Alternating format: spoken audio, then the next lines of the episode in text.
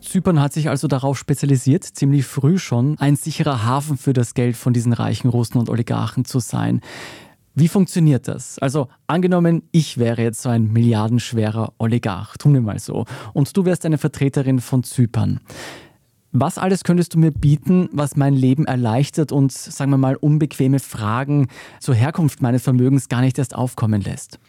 Ich kann eigentlich einen Rundum-Service anbieten, wenn ich zyprischer Finanzdienstleister bin. Also von der Gründung der Offshore-Firma, darüber, dass ich meine Mitarbeiter als Direktoren dieser Firmen dann einsetze, Bankkonten für dich eröffne. Das ist alles möglich. Und dann kann ich mit diesen Firmen machen, was auch immer du bzw. dein Finanzberater sich wünscht. Ich kann eine schicke Villa auf Zypern kaufen, kann Kunstwerke hin und her schieben oder auch ganz simpel Anteile, je nachdem, wie es gewünscht ist. Und Du als Oligarch müsstest dich im Prinzip um gar nichts mehr kümmern, was die Vermögensverwaltung dieser Firmen angeht, außer die Finanzdienstleister auf Zypern zu bezahlen.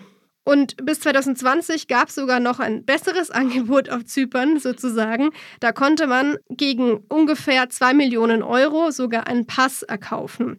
Und weil Zypern ja Mitglied der Europäischen Union ist, konnte man damit also auch einen Pass für die EU über Zypern kaufen. Also das war wirklich dieses rundum sorglos Paket. Zypern baut mir als reichen Oligarchen eine Scheinfirmenwelt auf, die dann für mich meine Geschäfte walten und schalten lässt, wie ich möchte.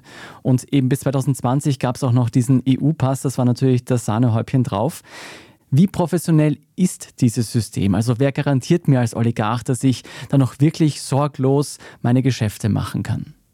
Ja, also einerseits ist diese Finanzdienstleisterindustrie auf Zypern wirklich groß und auch professionell. Die machen das auch schon seit Jahren, im Prinzip eigentlich schon seit den 1970er Jahren.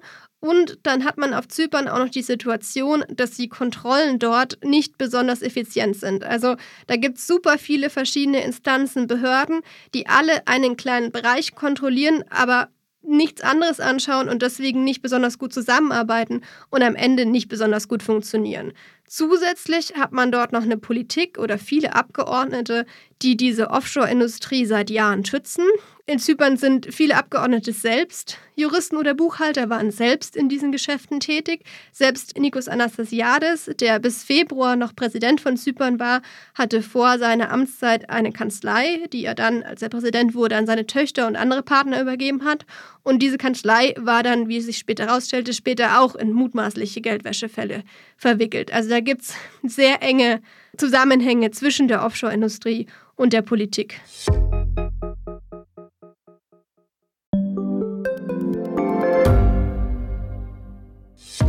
Hat Österreichs Politik ein Korruptionsproblem? Wie wird der Ukraine-Krieg enden? Und warum wird alles immer teurer? Ich bin Tobias Holub. Und ich bin Margit Ehrenhöfer. Wir stellen die brennenden Fragen unserer Zeit. Und die Standardredaktion liefert Antworten. Im Thema des Tages, Montag bis Freitag um 17 Uhr, überall, wo es Podcasts gibt.